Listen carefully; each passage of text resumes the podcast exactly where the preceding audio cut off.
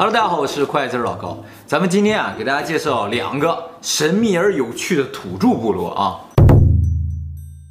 这个皮拉汉人呢，是居住在巴西亚马逊流域的这么一个原始部落啊。他们呢，主要以狩猎和采集为生，过着最原始的生活。而且这个皮拉汉人有一个特点，他们睡觉跟动物一样，每睡十五分钟会醒一下，保持警惕。对，每睡十五分钟会醒一下。但是你没觉得现在的动物睡觉越来越像人了吗？力气是吧？对啊，他 早上睡懒觉，从来不会先起床的。对啊，力气一睡就十个小时啊，然后从来也不起的。这就说明什么？他被我们同化了，你知道？嗯、这个皮拉汉人啊，他们自古就生活在丛林当中，他没有被同化。所以他们就保持着和野生动物一样的生活习惯。他晚上睡觉的时候，如果我们没有睡太吵的话，他会不开心啊。对对对，他会从楼上跑下来吼两句，然后自己再回去睡。那么这个皮拉汉人呢，除了睡觉上有特点之外啊，他被人类学家认为最有特点的是他的语言。这个皮拉汉人说一种语言叫做皮拉汉语啊。当然了，咱们现在世界上大部分的语言都是有一定互相联系的，比如说。汉语和日语，它之间也是有一定联系的，比如用都用汉字啊，日语和韩语啊，对对，都都很像的啊，语法有点类似等等。但是这个皮拉汉语啊，和任何语言都是没有关系。其实呢，这个皮拉汉语也不是说一一生出来的时候呢，它就和其他语言完全独立啊。当时在亚马逊流域还有很多和它类似的语言，嗯，但那些语言啊，随着时间流逝就被侵略者啊或者其他周围的一些民族啊什么就同化了。就不分你我他，你们我们他们，哎，这跟日语有点像啊。日语其实不太借助或依赖这个人称代词。日语说我喜欢你的话，它就没有我和你出现。但汉语就不行，汉语的话，就是咱们俩当面交流的话，基本上也得有人称代词的存在。哦，不是你怎么样啊？问装可爱的或者是年轻女孩子会加上自己的名字啊，就。就是我认为怎么怎么样，就比如说小莫认为的，这个这属于是老高认为，那男的不是老高觉得吧？他的爸爸妈妈是一个词儿，呃，也差不多呀。什么叫差不多？你比如像日本或者那个美国，叔叔大爷不都是一样的？不过呢，这些词可能生活中用的是少了，没有用很多呀。你比如说小姨子、大姑姐。我的妹妹是你的小姨子，你的姐姐是我的大姑姐。哎，那你的妹妹是我的什么呀？小姑姐呗。没有这么说，小姑啊，小姑子，小小姑子。那你的妹妹我叫什么呢？小姨子呀。你的姐姐呢？大姨子。嗯，不对，大姨子。是。这也太难了吧！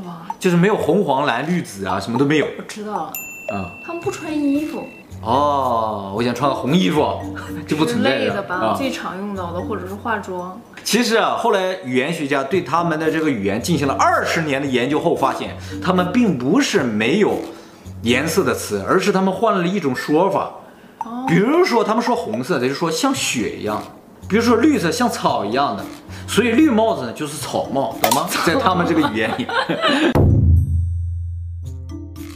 他们只关注现在，他们语言里并没有说昨天怎么了，前一阵子怎么了，或者是明天以后，完全不存在。哎，那我前几天要是管你借钱了怎么办？他们只关心活着的和眼前的事情，所以语言学家说啊，这个皮拉汉人是世界上最幸福的人。他们没有对于未来的不安的恐惧，也没有对对于过去的忏悔，所以完全不存在压力。而且呢，就因为他这个语言里不存在过去嘛，所以皮拉汉人是不存在历史。这也给人类学家和语言学家还有考古学家带来很大的麻烦，他们没有任何的这个历史材料或什么资料留下来。语言学家就说啊，人类语言的一大特点就是存在递归结构。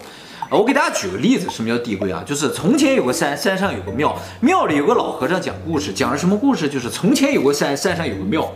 的这个循环，无限循环就叫递归。任何语言都能够描述这个事情，而皮拉汉语不能够描述这个事情。其实我一开始对这个事情非常的不理解，我就想，你就把一个另一个句子硬塞到它前一个句子里，不就完了吗？后来我对这个皮拉汉语研究了一番之后，我发现做不到，他们一个句子就是一个词儿，他们通过把这个词儿啊进行一个复杂的变形，而让它拥有各种各样的意义。嗯，所以你在一个词儿里想加入另一个词儿，那是不可能的。它只有三个母音和七个子音，所以合起来总共有十个发音。啊，这是世界上最少的。那你知道这个世界上发音最多的语言是什么地方的什么语吗？很普遍的一个语言。不不，非常不普遍。说出来你可能都不知道，是一个非洲的国家叫博茨瓦纳，那个地方有一种语言叫控语。呃，我也不知道我发音对不对了啊。这个语言啊。有一百六十种发音，我知道了。像非洲，他们就是经常会跟动物交流嘛。啊，对对对，出现那么多音节，有点类似。嗯，而且呢，它里边有好多叫吸气音。我们正常所有的发音都是只有在呼气的时候发音。非洲这个语言啊，在吸气的时候也发音。比如说，你妈经常说这个词啊。我婆婆在说什么？在你家的时候我睡着了，你帮我盖个被子。嗯，我婆婆就是。你不知道，我妈就来自于波波茨瓦纳。你下次所有婆婆都会这样说。你下次问问我妈，是不是说的是控制？It's a special language that which have four click sounds. The and the him That means let's go to dance. 叮咚啊啊，叮，所以他们 B-box 都很厉害，是吗？哎，我发不出声音。叮咚，嘎哈，没有人家那个音。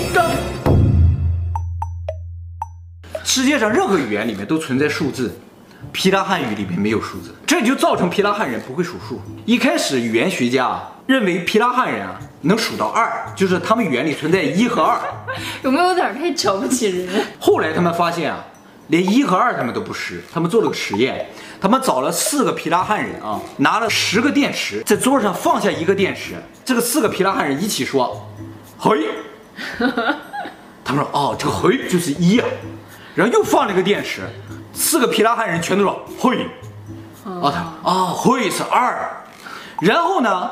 放到第三个开始的时候，这四个人说的就不一样。有人说会，有人说又说了个别的词儿。那个词儿后来发现意思就是很多的意思，然后就开始放，一直放，就是从三个以后呢，他们就只回答会或者很多，一直放到十个都是这样。后来他们想了，会应该是一，会是二。他不是放了十个电池吗？他就一个一个往下拿，拿下去一个，接人就说很多。又拿下一个，又拿下一个，一直拿到剩六个的时候，有一个人突然说会，哦，他们就纳了闷，会不是二吗？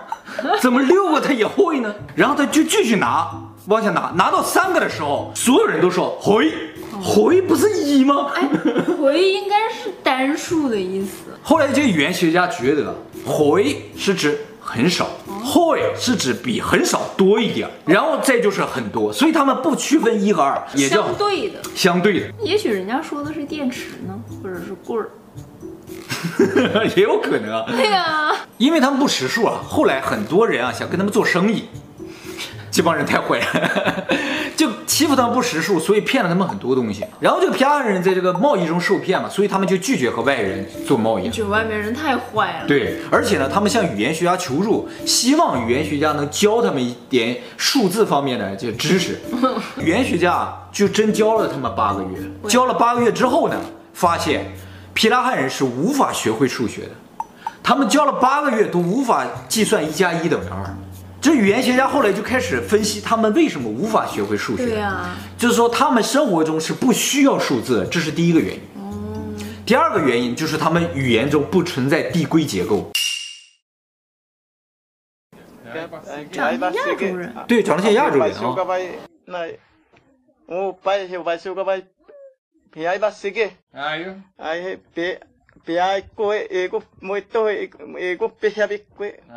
没到加别下吧，后边外说个吧，下一把四个，哎，哎，下一把四个是会下一个。我怎么觉得他一直在说一句话？哎，你说对了，因为他发音特别的少，所以啊，他每个词儿听上去都差不多。这个部落啊，在亚马逊流域被巴西政府保护起来，一般人是不允许接触他们的，因为他们是原始部落，所以呢没有免疫力。外面的人如果有细菌一旦带过去，他们很快就会病死。这个桑提内尔人是住在孟加拉湾的一个叫北桑提内尔岛的居民，这个岛上居民啊也拒绝和外面进行交流。据说啊，这个桑提内尔人啊，在这个岛上住了六万年，到现在为止还过着石器时代的生活。印度有一个商船在附近的海域啊遭遇海难，这个船呢就往这个岛靠近，就想到这个岛上避难。这个岛上冲出一伙人来，拼命往这个船上射箭。正好有一个其他的商船路过，他们就被那个商船救走了，就知道这个岛上有一伙人，而且非常的残暴。后来，这个英国政府啊，就想跟这个岛上人交流交流、联系联系，他们就派了一伙人去，因为语言肯定是不通的嘛，所以他就把附近岛上一个人拉去了，一起去。结果那个人到这个岛上去之后，发现和这个岛上人没法进行交流，语言不通，就意味着这个岛啊，至少有上千年和其他的任何岛屿没有过联系了。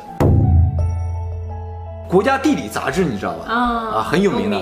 这个国家地理杂志啊，就派了一组工作人员，想到这个岛上去做一个纪录片儿。结果还没等靠近这个岛，就一片箭雨飞过来，这导演腿上中箭，所以整个小组立刻就撤了。又有一个船在附近海域遇难了，就靠近这个岛了。结果呢，又是一片箭雨啊，这帮人又跑了，结果船就留在这个岛上。现在在谷歌地图上还能看到那个船，真的，我想看，看到吗？这船，哦，这个船已经过去了三十七年了。呃，这个残骸还留在这儿啊。印度的一个学者，组织了一伙人，带着各种好吃的，比如说像椰子啊，然后到这个海边去尝试跟他们交流。正好当天啊，海边有一些小孩儿，这些小孩就很开心，然后他们就往那个海里扔椰子，那小孩就去拿那椰子。这算是近代唯一的一次和他们最近距离的接触。啊，然后但是呢，这些学者就说有可能会有疾病传染到岛上，他们也担心，或者再一个就是怕被攻击，他们马上就撤了。这也是唯一的一次比较成功的和他们接触上啊。两个印度人啊，在这个附近海域打鱼，然后呢晚上呢就在船上睡觉了，然后扔下锚，结果这个锚啊没有抓住地，船呢随着这个海流啊飘到这个岛附近去了。结果一片箭雨飞过来，船上人被扎死了。那怎么知道的呢？他在飘的时候，周围有些渔船，那渔船看他这个船往这飘，就大喊呢，说不要靠近那里，不要靠近。但是这个船上人睡得很死，没听见。结果就看一片箭雨炸在这个船上，其他渔船人就报警了。印度警方就派了直升飞机来要营救。直升飞机来了，这帮人就往这个直升飞机上扔包啊，直升飞机都被打回去了。穿透力还有射程这么厉害，相当狠了。直升飞机最终也没能够靠近，尸体也没有救回来。到时候我们可以去草船借箭。哎，有道理啊！那些假人放着，他就一顿射，射完了把他箭运走了，再来一顿草人，他又射，然后再运走。他那个。岛上的箭的储备量肯定是有限的呀，树好多呀，树好多他也来不及来不及造啊，因为这岛上人很长时间没有接触到外界的世界了，所以他们连船呐，还有直升飞机根本就不认识，就像地球人看到 UFO 一样。咱们现在人类如果有一个 UFO 很明确的就在地球上上空在这飞，人类肯定拿导弹打它，一个道理。会啊，我会马上打开 YouTube 直播。对啊。